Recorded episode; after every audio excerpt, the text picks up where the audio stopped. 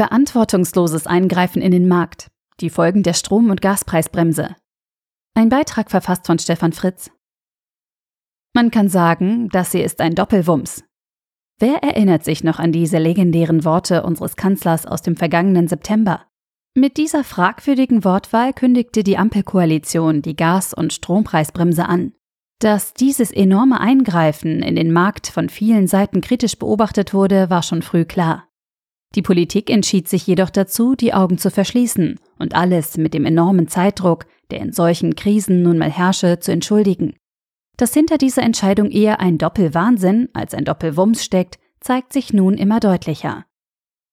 Um die gesamte Entwicklung verstehen zu können, lohnt sich ein Blick in die Historie des Strom- und Gasmarktes in Deutschland.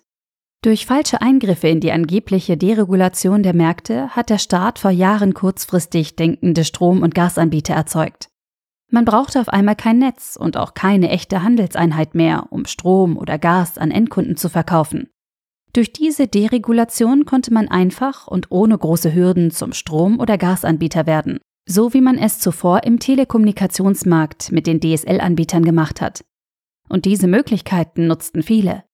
Weil diese Anbieter aber nicht genau wussten, welchen Kundenstamm sie sich in ein oder zwei Jahren aufbauen können, haben sie vorerst keine langfristigen Kontingente eingekauft, sondern sich am kurzfristigen Markt eingedeckt und damit Wetten abgeschlossen. Ein Spiel, das nur funktioniert, solange alles glatt läuft. Sobald der Markt in Unruhe gerät, entstehen Probleme. So wie Anfang 2022 mit dem Beginn des Krieges in der Ukraine. Die Probleme auf dem Gas- und Strommarkt führten zu enormen Schwankungen, die durch die vorangegangene Deregulation der Märkte direkt an den Verbraucher weitergegeben werden mussten. Das hat die Empörung und darauf folgende politische Schritte wie die Strom- und Gaspreisbremse ausgelöst. Die Preisregulierung durch die Strom- und Gaspreisbremse gilt nun seit dem 1.3.2023 und sogar rückwirkend für die ersten beiden Monate des Jahres.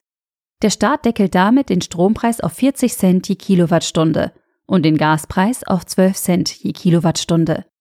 Diese Regelung ist vorerst bis Ende April 2024 vorgesehen.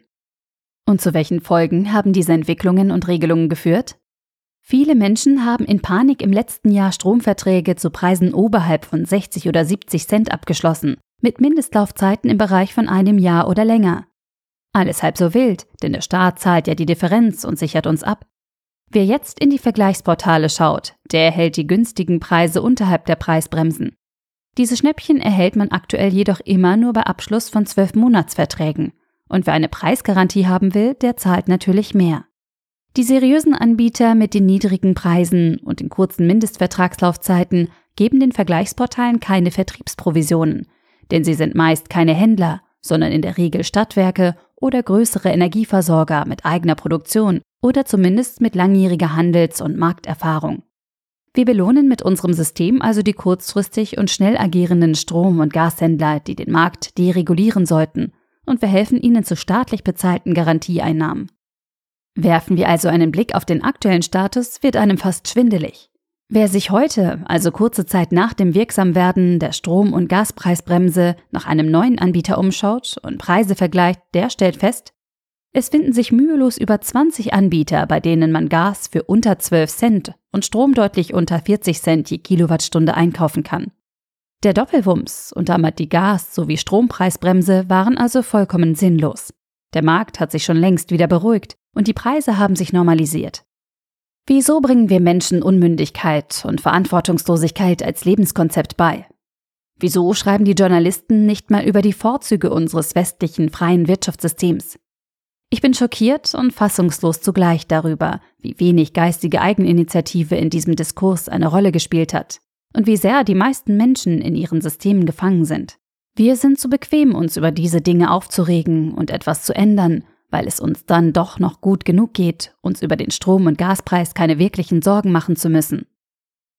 Wir sollten den Märkten mehr vertrauen, und damit meine ich auch die Politik.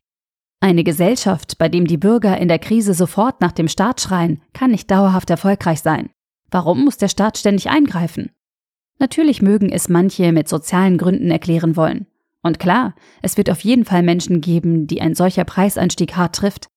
Aber mit welchem Argument heizen gut ausgebildete Journalisten die Diskussion an, indem sie genau diese Menschen und Haushalte in Extremsituationen vor die Kameras zerren und in Szene setzen?